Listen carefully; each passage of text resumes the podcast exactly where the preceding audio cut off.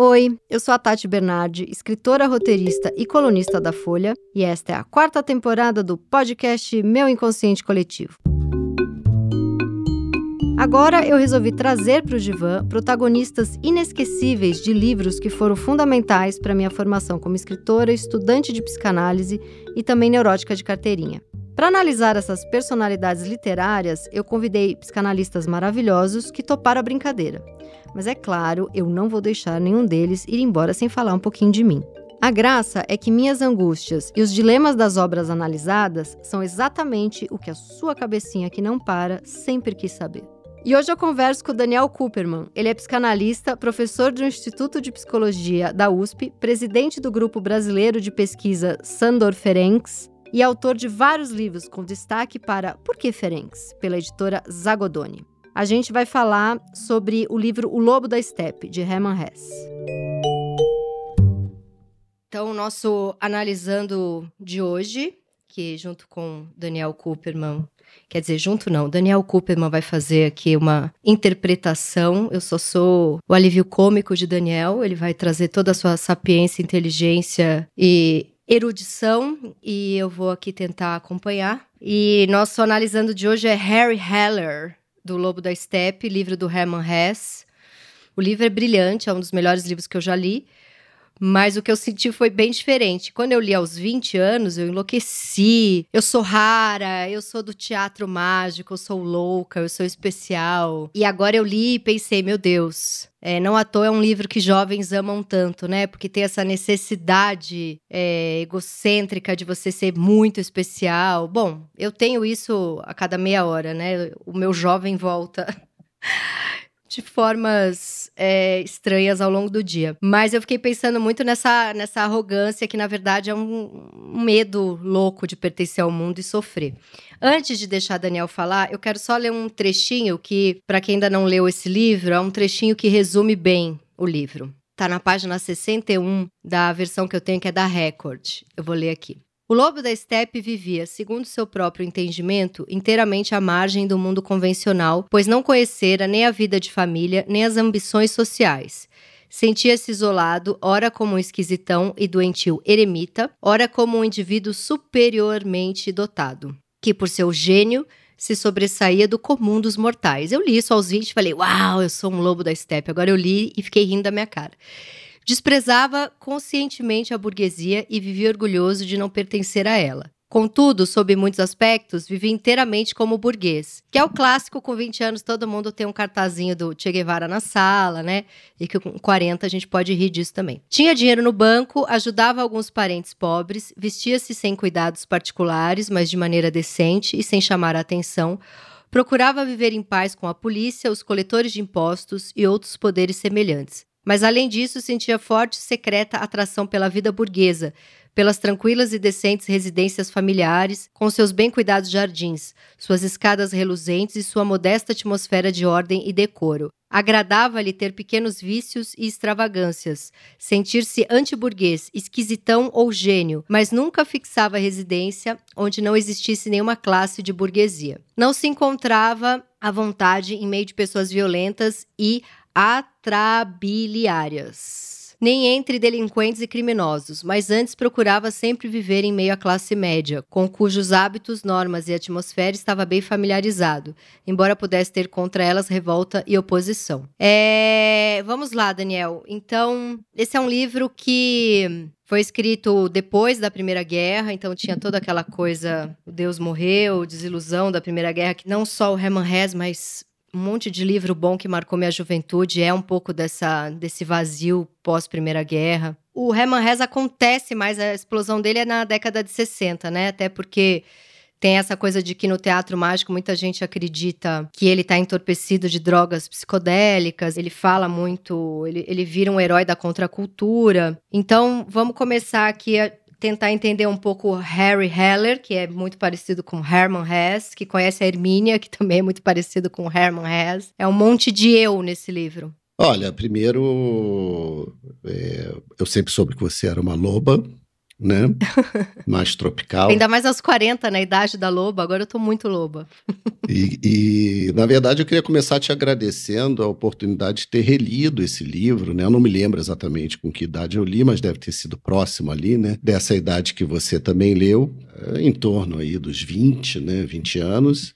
E, de fato, tem uma pegada bem adolescente, né? Quando você fala da arrogância do livro, a arrogância de se sentir muito especial, né?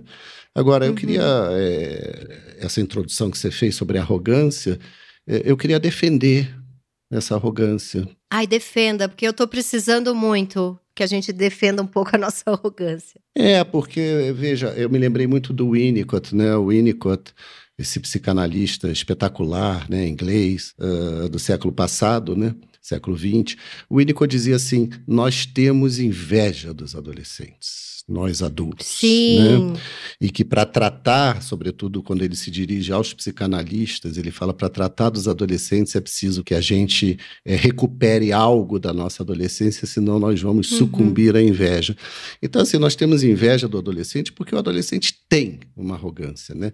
Ele tem uma ilusão de onipotência que é fundamental para ele acreditar que pode construir né, uma vida digna, uma vida singular, né, que ele não precisa se submeter aos imperativos sociais de uma maneira submissa. Né? Uhum, então, uhum. assim, eu faria uma defesa dessa arrogância. Agora, claro, né, o Hermann Hesse, quando escreve o livro, não é exatamente um adolescente. O personagem tem quase 50 anos, inclusive, quando ele está combinado com ele mesmo que aos 50 ele vai se matar, então é um, aquele clássico que se agarrou nessa arrogância para se proteger, de certa forma. É, ali ele tem uma. para fazer. Porque é curioso, né? O livro é um livro muito crítico, né? Interessante que nos anos 60 com toda a, a, coisa do prêmio Nobel né, de literatura, é, que o Hermann Hesse ganha e o livro é recuperado né? Então, nos anos 60, você lembrou essa questão toda psicodélica, né? O final do livro é o teatro mágico, né? Só para os raros, só para os loucos, eu amo isso. É, para os loucos, né? Uma, uma então, um elogio da loucura, né? Mas um elogio da loucura também como uma é, é, essa possibilidade de pensar fora da caixa, uhum. né? E para fazer a crítica da burguesia, é uma crítica forte, né? Que o Hermann Hesse faz é, é preciso uma certa arrogância, né? Porque arrogância também nos dá coragem para tentar pensar fora da caixa. Não é fácil, né? Você sabe muito bem disso. Tem uma passagem espetacular, né? Que ele diz, é, tem um momento em que ele está já desesperado e ele reencontra um amigo que é um professor, né? Um professor de teologia, o um professor com quem ele já havia discutido anos antes assuntos e o professor fala: Nossa, como você me ajudou naquela época, né? Me falando da Índia. É, e o Lobo da Steppe é escrito um pouquinho depois do Siddhartha, né? Ele estava ainda. Ele tinha ido, Hermann Hesse tinha ido à Índia, né? Aliás, eu queria te dizer que eu, com 18 anos, fui à Índia, passei três meses na Índia, fiz uma viagem assim de mochila. É, para conhecer o Oriente, né? Que incrível, super novinho. É, tem, me marcou muito essa ideia do lobo, né? O amigo me dizia assim: você é um lobo solitário. Aos 18? Ah, é, ouvia isso aos 18? É, aos 18, um pouquinho depois, né? Muita coisa dos livros, é, se refugiar nos livros, né? E fiz essa viagem para a Índia, mas não fiz sozinho, não. Fiz com, com dois amigos muito queridos. E eu falava então que ele encontra esse professor de teologia, o professor diz: puxa, aquelas nossas conversas eram tão inspiradoras, vem lá em casa. E ele nessa crise, né, dos próximos dos 50 anos, e ele entra na casa do professor e ele começa a ficar muito incomodado, ele vê lá uma foto é, do Goethe muito estilizada, isso começa a incomodar ele, ele diz que o Goethe não era assim, ele vai ficando muito, muito mal, né? E ele sai de lá adoecido, e ele diz assim, né? Nesse momento, o Harry se despediu da pátria e da burguesia como alguém com úlcera se despede do leitão assado. Lembra disso? eu grifei, eu grifei essa parte também, é muito brilhante. Então, essa arrogância né, do intelectual, é, ela é necessária porque né, você, você acho que você lembrou bem que ali era o entre guerras, né? E entre guerras, a primeira guerra, que acabou em 1918, né? E a segunda, que começa em 39, ele está ali uns 10 anos antes, mas todo aquele, ele já sente o cheiro da guerra, né? A guerra é um tema do livro, e não é uma guerra qualquer, né? É uma guerra é, resultado também da ascensão do nazismo. Então, logo no Sim. início dos anos 30, o Hitler é, sobe ao poder, né? o Führer, o líder. Então, como fazer uma crítica né, a uma sociedade que está totalmente capturada por aquilo que o Freud chamou de psicologia de grupo, né? psicologia das massas, psicologia, uhum. psicologia das massas, sem ter essa entre aspas arrogância. Então, mas eu acho, mas eu acho uma loucura porque ao mesmo tempo que para você sobreviver até no sentido de posição no mundo mesmo, né? Porque o Freud escreve lindamente sobre isso depois da Primeira Guerra, que fica esse vazio, porque como se a lei, o governo tivesse te dito, olha, você recalca aí todos os seus instintos animais, porque esse é o preço de se viver bem em sociedade, e de repente esses governos entram em guerra. Então, você civil recalca, mas eu enquanto governo vou botar meu animal para jogo aqui e vou fazer guerra. Então, frente a isso, cabe um niilismo, uma posição defensiva onipotente, sei lá, um cara com uma inadequação social, porque eu vou me individualizar perante isso.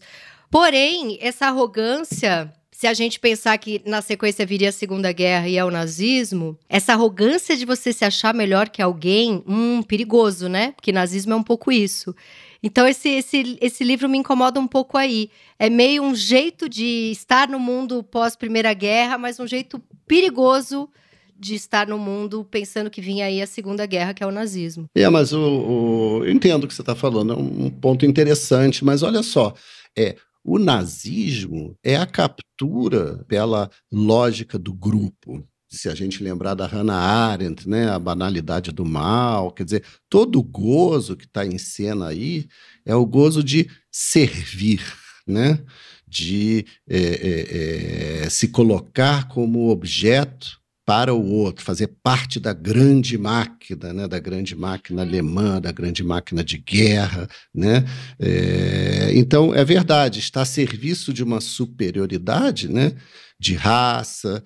É, no caso, o Harry se colocando como um intelectual crítico, né, que resiste a isso. E ele fala o tempo inteiro, né, que ele é um pacifista, é, é, é interessante. Ele tem um discurso anti-guerra. Ele tem um discurso anti-guerra, mas ele é um pacifista do seu tempo, né, um pacifista que de repente você vê um racismo estrutural fortíssimo na fala dele, um certo preconceito com mulher, ele desdenha um pouco da prostituição, ele fala, ele compara em algum momento ali, mas enfim. Não acho que é um livro para ser cancelado. Não, eu acho que é um livro muito, eu acho que é um livro muito atual no Brasil de hoje, né, Tati? Porque primeiro que é um livro de crítica a essa pseudo-superioridade de um grupo em relação a outro. O que você fala do o, o, o racismo estrutural, na verdade, assim, o racismo não era uma questão, parece ali, né, para ele. A questão é mais a, a, misoginia, né, o lugar das mulheres. Mas engraçado, porque eu li ali como um elogio às prostitutas. Elas ensinam ele a viver, eles, elas ensinam ele o prazer, né, a viver. É, se tem uma, uma certa um preconceito de gênero, aí seria nesse sentido, ele, homem, né, com essa questão da razão, né, da crítica, da música, né, alta cultura, então ele tem o acesso, ele é o grande intelectual e muito infeliz, e elas, tanto a Hermínia, a Hermínia porque é Herman, né? Ele fala o tempo uhum. inteiro, ele faz esse jogo, né? O meu amigo da infância, Herman. E aí aparece a Hermínia e ela se traveste Sim. de Herman, né? De homem, de mulher. Então eu colocaria aí muito em xeque uh, se é um livro, por exemplo, que tem uma pegada de depreciação da mulher. É, não, é só porque quando ele tá falando, eu acho que tem essa coisa que o tempo inteiro ele se divide, depois ele até fala que isso é simplificar, mas num primeiro momento ele se divide ali entre o homem para viver em sociedade e o animal, que a gente pode até entrar no mal-estar na civilização, que é meio. Podemos entrar um pouco. É o basicão 1 do Freud, mas acho importante a gente falar e tem tudo a ver com esse livro. Mas quando ele tá falando do lado dele, que é esse lado que mora em casas burguesas e, enfim, vive ali para poder. Ele critica, mas vive ali no meio burguês. Tem uma parte que ele fala. Teoricamente, nada tinha em contrário à prostituição, mas na prática não seria capaz de levar uma prostituta a sério ou considerá-la realmente sua igual. Isso é bem no comecinho do livro, mas no fim são essas mulheres que quando ele tá ali querendo se matar, são elas que ensinam ele até a sair desse lugar refinado e solitário e protegidíssimo e poder sentir, né, gostar do jazz, que ele tava ali, sabia que mexia com ele, mas não sabia que nome dá para isso e dava o nome de incômodo. Aí ele aprende a gostar dos bailes e do jazz. Mas vamos entrar um pouco no mal-estar na civilização. Esse livro o tempo inteiro a gente pensa, né, nesse texto do Freud. Deixa eu só fazer uma, já que você falou do Freud, né, Tati? Ele me lembrou um outro livro do Freud que é sobre a gradiva de Jensen né? Uhum. Que porque a gradiva é, é, na verdade é uma cura pelo encontro, né, de um homem doente com uma mulher. Então são livros dessa época, né? Que é muito curioso porque aqui também o Harry ele é, né, de certo modo curado por uma mulher, no caso a prostituta, né, que é a Hermínia e a Maria, que seria né, a outra com a qual ele aprende os prazeres da carne, né, e a Hermínia que uhum. chamaria ele, seduziria ele para uma outra perspectiva de mundo. Mas essa ideia de, da cura pela mulher, né, pelo encontro com uma mulher, muito interessante isso. Lembrei da Gradiva, você está falando do mal-estar, né? É, antes do mal-estar, tem um texto do Freud que é incrível, né? Porque ele é muito é, chocante, que é o de 1908, é antes do Lobo da Steppe, que é a moral sexual civilizada e doença nervosa moderna, né? É um artigo, na verdade, né, mais ácido do Freud, que é uma grande crítica à moral sexual civilizada. E é muito inspirador do Hermann Hesse né? O Mal-Estar é de 1930, quer dizer, o Hermann Hesse não leu o Mal-Estar, não teve acesso, né? Eu suponho que ele leu Moral Sexual Civilizada e Doença Nervosa Moderna, que é justamente isso, né? A crítica a que, que é a moral sexual civilizada, né? Heterossexualidade, né? As, as obrigações, né? Do, do sujeito lá vitoriano. Então ele tem que ser hétero, né?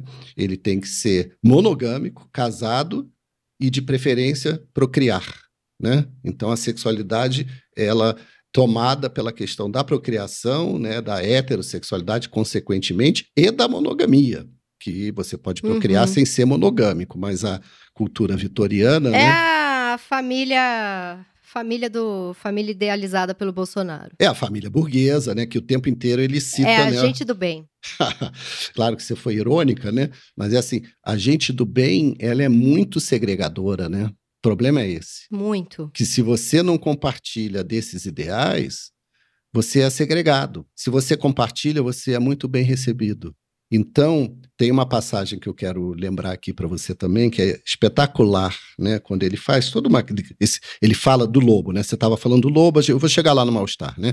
Mas ele fala do lobo e, e, e, tem algumas poucas definições, assim, do lobo da estepe muito precisas, né? Que talvez valesse a pena a gente recuperar. Mas tem uma que ele fala, assim, do desejo de destruir. Então, ele fala é, cometer loucuras temerárias é, arrancar a cabeleira de alguns ídolos, né, venerandos, violar uma jovem, imagina, né, que coisa politicamente incorreta, né? Sim. Olha só, torcer o pescoço de algum defensor da ordem e da lei. Só que aí chega um momento que ele faz uma formulação é, espetacular, nunca tinha me passado isso pela cabeça, né? Ele diz assim: o que eu odiava mais profundamente era aquela satisfação, aquela saúde, aquela comodidade, esse otimismo bem cuidado dos cidadãos, essa educação adiposa. Achei maravilhoso isso. É né? maravilhoso. Educação adiposa e saudável do medíocre, do normal, do acomodado. É o que você falou, né? O homem de bem. Mas esse é o texto daquele primeiro texto, que é uma brincadeira que é o editor dele observando o lobo da estepe? Ou esse é o, o Harry Heller falando? É ele próprio. Porque o livro tem três partes, né?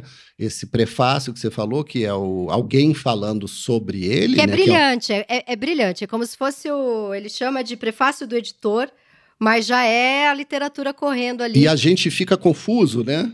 A gente fala assim, eu, peraí, eu fiquei de novo. É, quem é que tá escrevendo aqui? É, quem é o editor, né? E é o próprio, é o próprio livro já, né? O prefácio Sim. do editor. E aí é um, é um burguês, né? Falando sobre ele. Incomodadíssimo com aquele homem que bebe, não tem horário, não é um escravo do capitalismo com hora para entrar, hora para sair, e ao mesmo tempo encantado. E ele fala uma frase linda que ele fala: Tentei me defender dele com meu instinto de pessoa sã, com a minha vida burguesa cheia de obrigações, mas jamais consegui me libertar dele. Que na verdade o que ele tá vendo é o estranho ali que tá dentro dele, que é o animal de todo mundo, né? Então, a segunda parte, aí já é as anotações do próprio Harry Heller, né?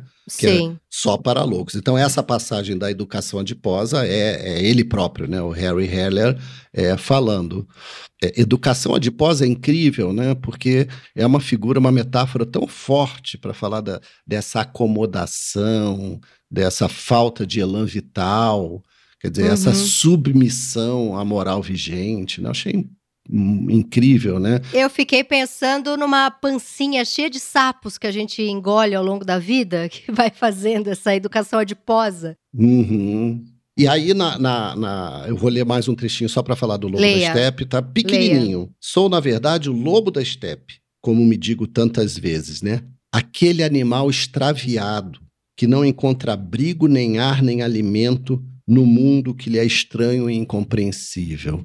Então, essa é a figura meio heróica, né, meio arrogante do intelectual crítico, né, que fala, olha, eu não tenho lugar nesse mundo, mas no fundo, no fundo, eu sou superior.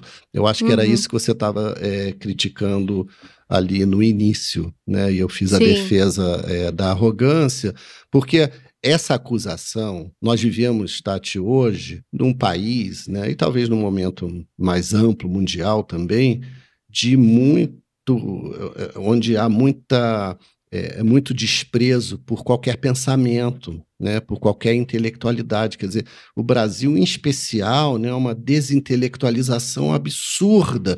Então, se você faz qualquer formulação que obriga o outro a pensar, vem uma acusação assim: ah, você se acha superior, né? Uhum. Outro dia eu estava discutindo com meu filho de 12 anos sobre religião. E ele estava ali fazendo uma defesa né, do sentimento religioso. E ele, quando eu fiz a crítica, ele disse assim: você se acha superior, né? Hum. Exatamente, né? O que, de certa maneira, o- É, porque aí encerra qualquer possibilidade de, de É. crescimento junto, de aprendizado. É um jeito de encerrar a conversa. E um relativismo, né, o que Freud fala, assim, isso é um relativismo né, radical, Uhum. onde assim, eu não posso falar nada porque todas as ideias ocupariam, eh, estariam no mesmo plano. Todas as ideias, né? Dizer que a Terra é redonda ou quadrada ou plana, né? É, é a mesma coisa. Sim. Se você diz assim, bom, você se acha superior, então você não pode falar nada, é uma defesa da ignorância. Então você veja, tem muito, é muito atual o livro nesse sentido também de fazer a crítica ao rebanho, a essa defesa cega é, da, da moral, né, e da, de um certo é, emburrecimento, né, dessa, dessa preguiça de pensar. Eu acho que esse bodezinho de leve, porque assim, eu reli agora, continuo achando um dos melhores livros que eu já li na vida, mas eu acho que eu fiquei meio com um bodezinho de pensar em mim com vinte e poucos anos lendo, porque eu tive uma reação lendo esse livro que eu escrevi na parede do meu quarto, só para raros, só para loucos, e falei, eu sou um lobo da estepe. Então eu acho que eu senti uma inveja, uma saudade, uma preguiça de mim, sabe?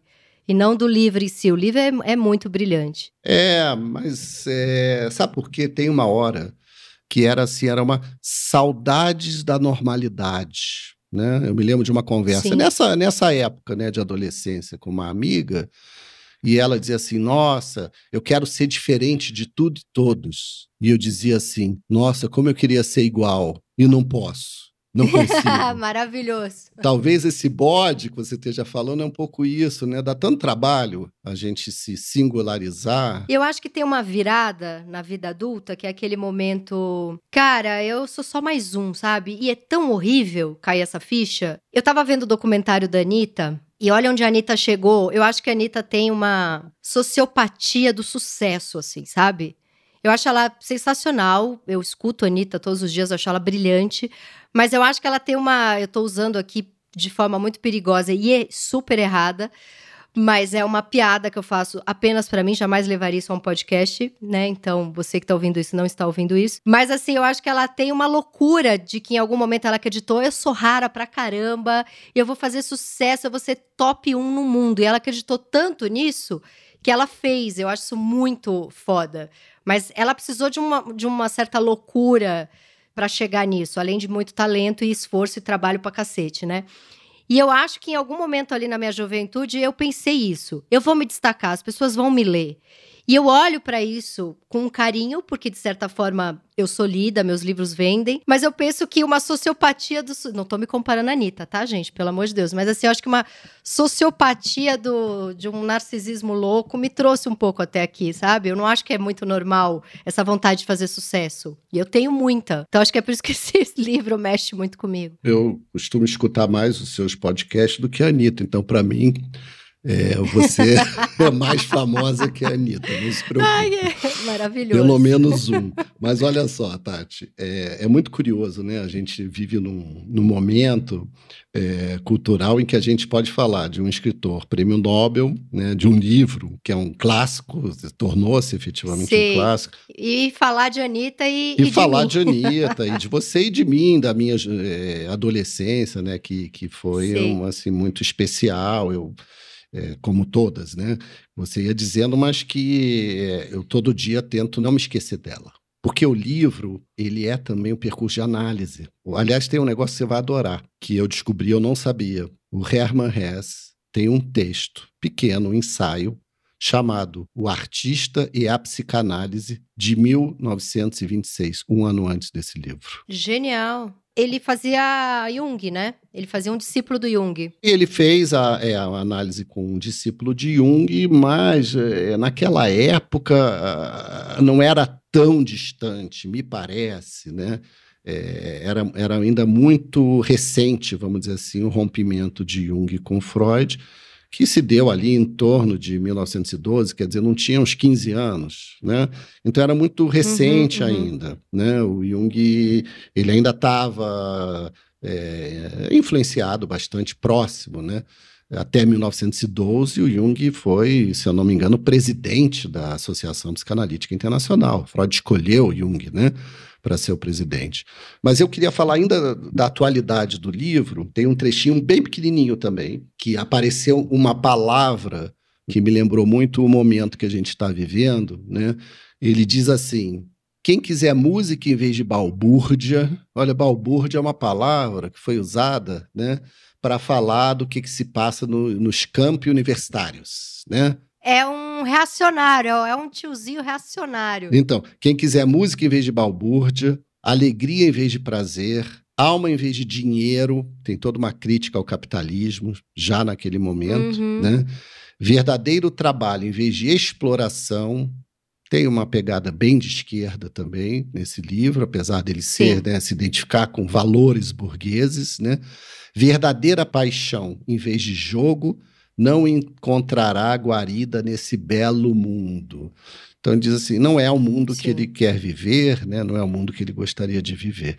Então, é, o que é legal, é, que eu acho, que ele vai fazer a crítica dessa simplificação né, de um conflito freudiano da primeira tópica, né, do que a gente chama assim do o primeiro Freud. Foucault dizia, né, o Freud marcado pela hipótese repressiva, que é de um uhum. lado a pulsão, né, o sujeito pulsional, que seria o lobo, né, o animal em nós, e de outro lado o, a civilização, a moral, né? A cultura. A cultura e os imperativos sociais. Sim. A análise dele, porque é isso que eu ia te dizer, o, o livro é um percurso de análise. Ele é também o testemunho de um percurso de análise. Então chega um momento que ele fala assim: não, eu não sou dois que vivem ali, né? Um despotencializando o outro. Porque o que acontece é isso, né? O sintoma é isso, né? O sintoma freudiano, a primeira concepção de sintoma é uma briga, né, entre o meu desejo e o meu eu, né, moral, e nessa briga entre o meu desejo e o meu eu moral, eu fico desvitalizado, né? Eu fico adoecido, neurótico, uhum. né?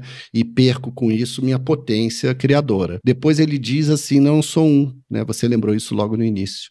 Eu sou cem, eu sou mil, ele não é mais o, o, o, Freud, né? esse Freud mais conhecido, ele talvez seja um Freud do final da obra do Freud, tem uma influência do Jung com o gosto que o, o, Jung tinha pela psicose, né, pela esquizofrenia, que o Freud não tinha muita familiaridade nem. Não, e o, ele fala de pulsão de morte antes do Freud, é impressionante esse livro. Porque uma hora ele fala, eu até grifei aqui, que ele é um suicida em potencial, mas não necessariamente ele vai se matar, mas ele pensar que pode tirar a vida dele a qualquer momento é um impulso para que ele aproveite a vida. E ele fala desse desejo da coisa, porque o Freud fala isso, né, na pulsão de morte, o desejo de, de se esgotar até inexistir. E nesse livro, o Hermann Hesse repete muito isso, de esgotar até inexistir. E eu acho que 1926, que é escrito esse livro, 1927, é, é, quando que é o texto da pulsão de morte? É de 1920, né? Ah, é então quando. Então é antes. Então o Hermann é Hesse não inventou a pulsão de morte, tá? Não, mas tá é, é não só ele não inventou, como de certo modo, né, nem o Freud inventou. Então tem toda aquela. É, uma autora, né? Olha que interessante, uma, uma, uma psicanalista, né? Que é a Sabina Spielheim. É verdade. Uhum. Na minha edição da Record, tem um prefácio do Ivo Barroso, que é o tradutor do livro e que conhece bastante né, a obra do Hess. E ele fala que foi difícil ele ganhar esse Nobel, porque o livro era considerado também um livro muito perturbador. Aliás, eu ia te perguntar, é, nunca falaram que esse livro era um livro usado por jovens suicidas, um livro perigoso que poderia ter levado jovens a se matarem? Eu fiquei com essa dúvida. É, não tanto isso, né, como outros livros, né, o, o livro do Goethe, né, o, o Apanhador no Campo de Centeio, né? É, outros livros que foram mais. Porque a, a, parte do suicídio é pequena, né? não é a, a, a uhum. tônica. A tônica maior seria o teatro mágico como apologia às drogas. Né? Tanto que o Hermann Hesse, em 1961, faz um pós-fácil, lembra? Pequeno, para dizer Olha que interessante como ele termina, né? Esse livro aqui, essa história, embora relate enfermidade e crise, não conduz à destruição e à morte, mas ao contrário, à redenção. É, isso é lindo. Uhum. Esse jogo, ele precisou fazer esse pós-fácil, né? E o Herman Hesse fala que é um livro sobre quem crê. Ele, ele diz isso também, né? Não é um livro de quem desistiu, é um livro de quem crê. Eu li isso em algum lugar, alguma entrevista que ele dá depois. Quando o Winnicott fala da tendência antissocial, que é muito própria de uma certa juventude, ele diz: aquele é, adolescente, que, ou a criança, mas principalmente o adolescente, que expressa tendência antissocial, quer dizer, que, que ataca, destrói, tem uma certa certos atos delinquentes, ainda que não seja a delinquência propriamente dita, ele diz: esse jovem é movido pela esperança. Ele quer uhum. encontrar um sentido. Que lindo. Né? Ele não desistiu, ele quer encontrar um sentido. A frase correta que o Herman Hesse fala é: não é um livro de um homem em desespero, mas de um homem que crê. Então, é esse jogo não porque é o jogo né, que você marcou é, é, é da pulsão de morte entre destruição e criação. Isso está, uhum. inclusive, no, é, é, inspira o pensamento anarquista também. Né? A paixão da destruição é uma paixão criadora, né? se não me engano é do Bakunin essa frase. Mas a Sabina, ela foi paciente do Jung. E eles tiveram um caso tórrido Sim que deu margem a filmes, né? Quer dizer. Ela era uma histérica, né? Mas ela quando chegou, foi tratada pelo Jung, ela estava em franco surto, né, psicótico. Uhum. Naquela época, as histéricas eram muito é, graves, né? Então elas uhum. tinham é, manifestações é, psicóticas. Não, eu não, não, sei se eu afirmaria que ela era puramente uma histérica, né? Ela estava em franco surto e ela cria então, ela inspira o Freud a anos depois escrever sobre a pulsão de morte. Qual que é a Sabina? É porque o Freud chama ela de caso o quê? Ela é caso qual? Porque não é Sabina o nome. Não, não, ela, ela o Freud não tratou a Sabina, né? Ele, quem tratou foi o Jung. Jung. Mas ele tenta mandá-la para o Freud em algum momento, não? quando ele está se envolvendo muito. É, eu não, não, não aprofundaria muito aqui essa questão, né? Era mais para lembrar que a temática da pulsão de morte era uma temática desse início de século. Uhum. E é, década de 1910, né, final da década de 1910, aí começa a guerra. A guerra trouxe a Primeira Guerra Mundial de 14 e 18, né, é considerada por muitos também uma inspiração para o Freud formular em 1920, quer dizer, dois anos depois do fim da guerra, a pulsão de morte. Porque aqueles soldados, eles tinham uma, uma repetição de os sonhos, né? Ficavam sonhando muito com a guerra. E ele entende que aquilo ali tem uma repetição que não é pelo prazer, né? Que é uma repetição. É uma tentativa, né, de, de, de elaborar uma experiência traumática que vai retornando, né? É uma manifestação também movida pela pulsão de morte, né?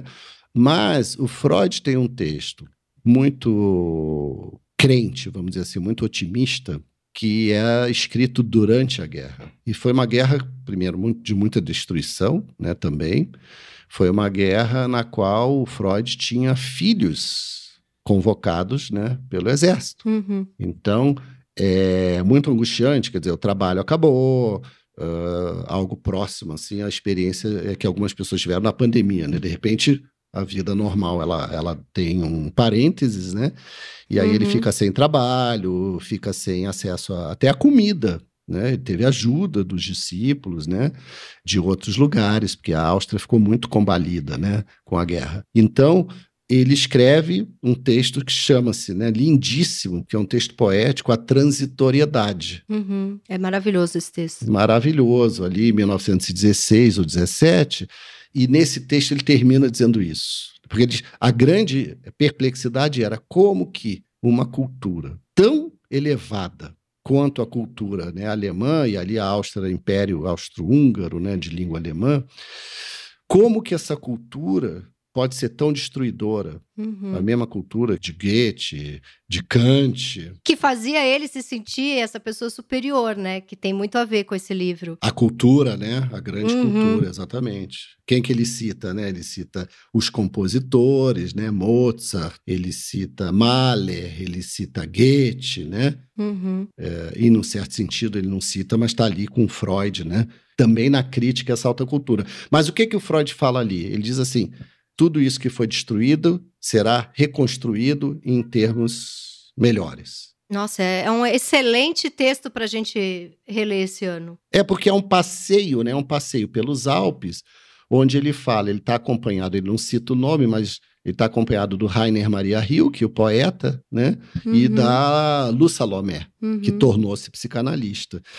E ele diz assim: Eu não consigo desfrutar, fruir dessa beleza, porque tudo isso vai ser destruído com o inverno. Né? Quando o inverno chegar, essas flores todas uhum. vão estar mortas. Ele diz assim: é, tudo é transitório, tudo passa. Gente, Freud, momento Buda.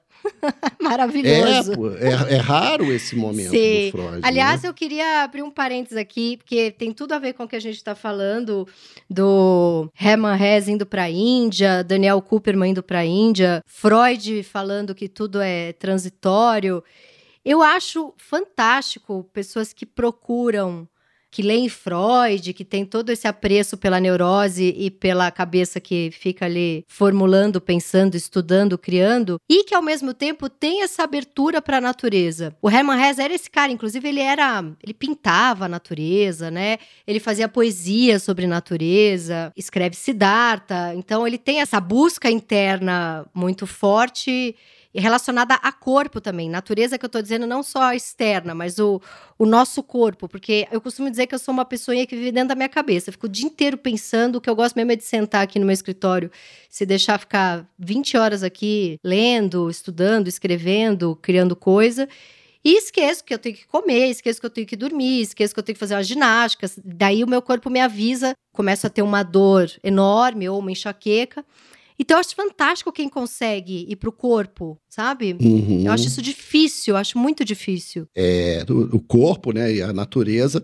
O Hermann Hesse tem, ele é, ele é afiliado ao movimento romântico, né, ao chamado uhum. romantismo alemão.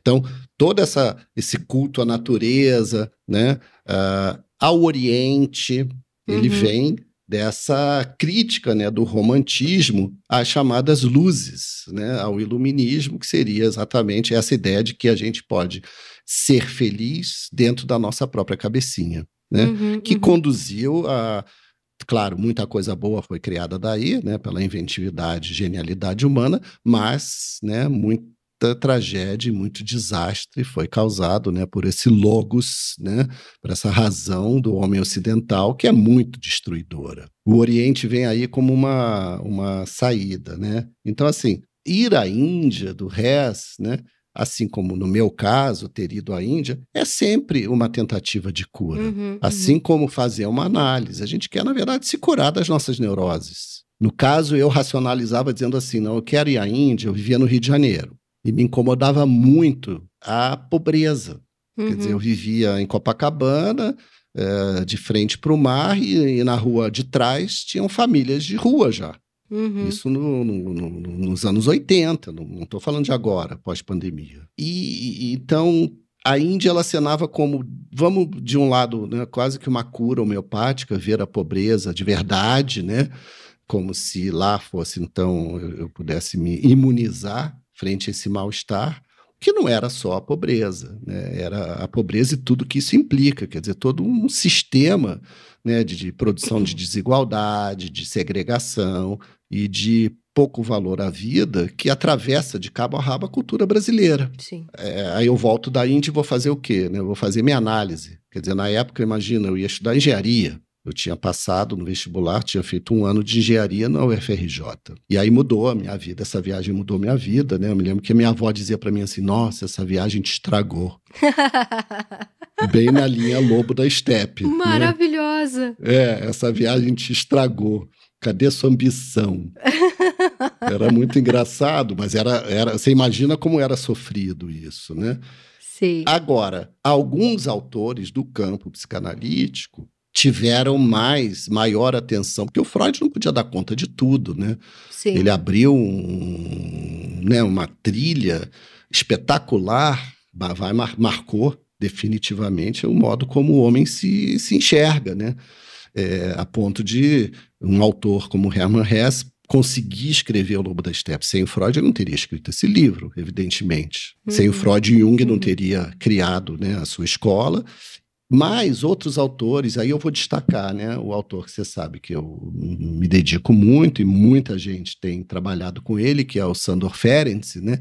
Que é um autor muito ecológico, porque como ele ele pensa o ambiente, sempre o sujeito no ambiente, você não pode pensar apenas a minha individualidade, né, os meus processos intrapsíquicos, explicar o, o meu sofrimento por uma espécie de viagem introspectiva, sem considerar o cenário que está à minha volta. Então, é, recentemente, com a pandemia, nós, inclusive, é, estamos lançando agora um livro chamado Ferenc Pensador da Catástrofe, pela editora Zagodoni, que é justamente muitos dos trabalhos estão pensando essa questão mais ecológica, como é que a psicanálise pode nos ajudar a pensar algo que no Brasil está né, tá muito pouco é, é, é, na pauta do dia, né, porque o Brasil hoje é um país antiecológico, pelo governo que tem, mas os americanos né, e os europeus, eles são muito mais sensíveis a esse problema. Né? E nós ainda estamos uhum. numa certa pegada negacionista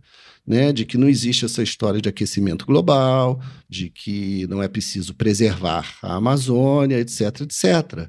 Então, a psicanálise, pergunta, a psicanálise tem algo a dizer sobre isso? Tradicionalmente, se diria não, né, são temas distantes da psicanálise. Não são. A psicanálise tem muito a dizer sobre isso e tem muitos autores que podem nos ajudar já, autores eu estou falando não de agora só, né, autores uh, do, dos anos 20, 30, 1920, 1930, esse momento que o Hermann Hesse está escrevendo né, a, a, sua obra.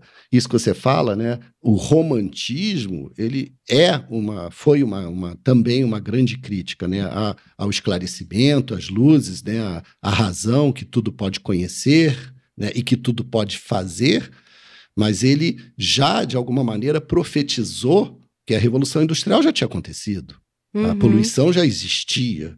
Então, ele profetizou problemas que o século XXI vai ter que enfrentar, que são da maior gravidade. Tem uma definição muito interessante né, do Ferencz, lendo Freud, né, que ele diz assim: existe uma fisiologia da necessidade, que é Nutzphysiologie em alemão. A medicina ela trabalha com essa fisiologia. É, ela entende o nosso funcionamento assim. Mas por que, que a gente precisa, por exemplo, do, do ar fresco, do ar livre, das caminhadas, né, da natureza? Aí ele diz, porque existe uma lust fisiologia, que é a fisiologia do prazer. E essa medicina não conhece, ou conhece muito pouco. A medicina da época dele, mas enfim, né, não é tão diferente do que a gente assiste hoje. Então, isso tudo que você está falando, o corpo, práticas corporais, por exemplo, como a yoga, que o Freud critica, né, no certo sentido, do mal-estar na civilização, uhum. é, é, por uma certa, é, na verdade, um, um pouco conhecimento do que, que no, qual é o trabalho dessas práticas, né? Por que, que a natureza pode nos fazer muito bem, tudo isso que hoje se discute em torno da ideia do bem viver. Muito interessante. Eu acho que eu ainda estou no comecinho da minha trajetória como analisando e como estudante de psicanálise, que eu, eu ainda estou muito no ensimesmamento, no não é, é só aqui dentro, é só o que eu penso. O Hermann Hesse, qual é o percurso do livro? É a saída de dentro de si mesmo. Uhum. É o percurso de uma análise. E é muito lindo porque quando ele está encantado e apaixonado pela mulher, pelas mulheres, né? E que ele fala que ele precisa ampliar os limites da percepção para poder ser livre e sentir aquela música de verdade, né?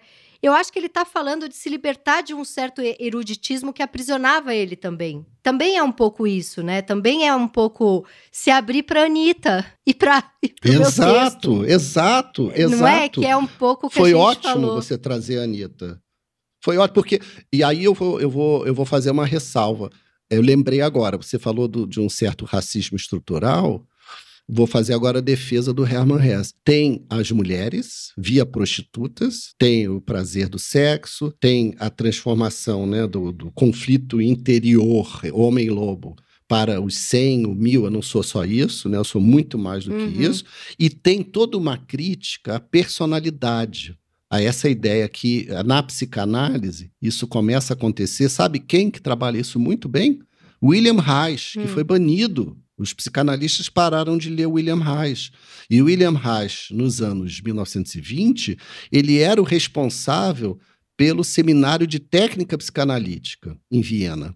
Então, olha só, ele trabalhava o que se chama análise do caráter, que é esse momento em que a psicanálise deixou de focar o sintoma, né, o sintominha, e passou a pensar na nossa quem nós somos, quem nós somos, do modo que nós nos constituímos e que a experiência de análise é um desapego do eu. A gente tem uhum. que se uhum. desapegar do próprio eu, porque o eu ele reduz a nossa existência, só por isso. E é um percurso de análise, porque ele começa o livro falando: eu havia forjado dentro de mim uma capacidade de sofrimento genial, ilimitado e terrível. Dor para mim era ter uma elevada estirpe. Isso é muito começo de análise, é a punheta da dor, é a punheta do eu. E ele vai, é incrível isso, tem tudo a ver então, com... mas o que que, o que que, entre aspas, né, salva ele? E aí eu ia falar da questão do racismo, né? Ele fala das mulheres, mas ele fala do jazz. Lembra? Sim. E ele diz uhum. assim que ele via o jazz, essa música, né, primitiva, preta. Isso. E depois ele se encanta por isso. Porque ele dizia, Sim. não, a verdadeira música é Mozart, né? A verdadeira música é Mahler, é uhum, Beethoven, uhum, uhum. é Wagner. E depois ele diz, não, aqui tem vida. Sim. Então, eu diria assim, que ele é antirracista. Ele faz a crítica do racismo estrutural do colonizador europeu. Uhum. Né? Ele não está satisfeito em ser um europeu branco. Não, ele detesta isso ser um europeu branco protestante é tudo que limita a vida do Harry. Olha que interessante, né? A crítica do eu, né? Então ele diz assim: é, se algumas almas humanas singularmente dotadas e de percepção sensível, perdão, se levanta suspeita de sua composição múltipla, e como ocorre aos gênios, rompem a ilusão da unidade personalística e percebem que o ser se compõe de uma pluralidade de seres, de um feixe, né? Como um feixe de eus. Olha a crítica ao narcisismo sim, branco sim. europeu protestante, né? Uhum. E chegam a exprimir essa ideia, olha só, exprimir a ideia da pluralidade, então imediatamente a maioria as prende. Uhum. Chama a ciência em seu auxílio diagnostica o quê? Esquizofrenia. Uhum. Entende? Olha que interessante. Sim, muito. E aí, é, é, lá no final, ele fala da ciência, né? Como que a ciência branca, europeia, está a serviço desse tipo né, de preservação narcísica. Sim. Né? Olha que bonito aqui. Ele diz assim: esse erro da ciência acarreta consequências desagradáveis. Sua única vantagem reside na simplificação do trabalho dos mestres e dos educadores a serviço do Estado, Uhum. poupando-lhes os trabalhos do pensamento e da experimentação. Em resumo, dá pra continuar amando o Herman Hesse loucamente. Esse é, esse é o resumo. E o elogio à loucura né, foi retomada depois pela filosofia da diferença francesa, Deleuze e Guattari, com anti-édipo. Essa crítica a uma certa leitura da psicanálise que, de alguma maneira, é, acaba reificando o narcisismo em vez de Combatê-lo. Né? Porque o, o Freud é um autor que, de crítica, ele formula o narcisismo para mostrar o quanto o narcisismo É que o capítulo do narcisismo é tão bem escrito, é tão literário, que parece uma ode ao narcisismo, de tão brilhante que é, né? Pois é, mas a, a gente, para sermos analistas, né, a gente precisa se colocar né, para escutar o outro, transcender, né, transpor essa, essas barreiras narcísicas. Sim. Então eu fico assim, é preciso fazer justiça, né, à psicanálise e não deixar também ela ser rapidamente, né, associada a uma espécie de, de disciplina, né, branca, europeia e Uhum. reducionista, porque ela é que abriu, me parece, né, as portas para a gente pensar a multiplicidade do, da subjetividade. Maravilhoso, Daniel. Para a gente encerrar aqui, eu queria entrar na página 65 dessa. Eu tenho a edição da Record. Ele fala do humor, é, mas os outros, os que permaneceram submissos, a cujo talento a burguesia concede com frequência grandes homenagens, a este se abre um terceiro reino, um mundo imaginário, mas soberano, o humor. Eu quis trazer isso porque eu escrevo e você também escreve sobre o humor. Aliás, você leu o meu. Você chegou, teve tempo de ler? Li, maravilhoso. Não é o Harry Haller do século XXI É ali? total. E esse nome é muito bom. Isso, como é que fala isso? Schadenfreude. Schadenfreude é, é alegria com a desgraça alheia, né? É Uhum. um conto que eu escrevi durante a pandemia, no passado, para ser mais exato, 2021, a convite da AP Brandão, Ana Paula Brandão, que organizou esse livro Desmascarados, que foi editado pela Patuá, né, com contos da pandemia. Esse é bem narcisista. Ele acha que tá junto com a Covid matando todas as pessoas que ele detesta, né? Começa pela sogra. É maravilhoso o conto. Mas é, o- é, é, é lobo da steppe, porque, primeiro que ele fala né, do lobo da steppe, é aquilo que muitas pessoas pensaram, né? E não sabe que pensaram algumas. Que é assim, pô, já que tá Sim. tanta gente morrendo, por que, que não morrem meus inimigos? Né? por que, que Isso, não é morrem meus bom desafetos, né? É, aí, só terminar a frase aqui, ó. Aos inquietos lobos da estepe, a esses contínuos e terríveis pacientes, ao que está negado o apoio necessário para o trágico. A este se abre um terceiro reino, um mundo imaginário mais soberano, o humor. Aí ele fala: o humor é sempre um pouco burguês, embora o verdadeiro burguês seja incapaz de compreendê-lo. Essa frase é maravilhosa. Somente o humor, a magnífica descoberta dos que foram detidos em seu voo para o mais alto, dos quase trágicos, dos infelizes superdotados, só o humor talvez o produto mais genuíno e genial da humanidade, atinge esse impossível e une todos os aspectos da existência humana nos raios do seu prisma. Viver no mundo como se não fosse o mundo, respeitar a lei e, no entanto, colocar-se acima dela. Possuir uma coisa como se não a possuísse, renunciar como se não se tratasse de uma renúncia. Todas essas proposições favoritas e formuladas com frequência, todas essas exigências de uma alta ciência da vida, somente pode realizá-las o humor. Que coisa mais linda que ele fala, né, do humor. Olha só que coisa incrível, Tati. O, o texto do Freud sobre o humor, claro que ele, em 1905, escreveu os xixes e sua relação com o inconsciente, Sim. né? Mas em 1927, que é o ano desse livro, Uhum. o Freud publica o humor, um, um artigozinho de seis páginas, né? E esse, essa concepção de humor é a que o, o Hermann Hesse traz, né?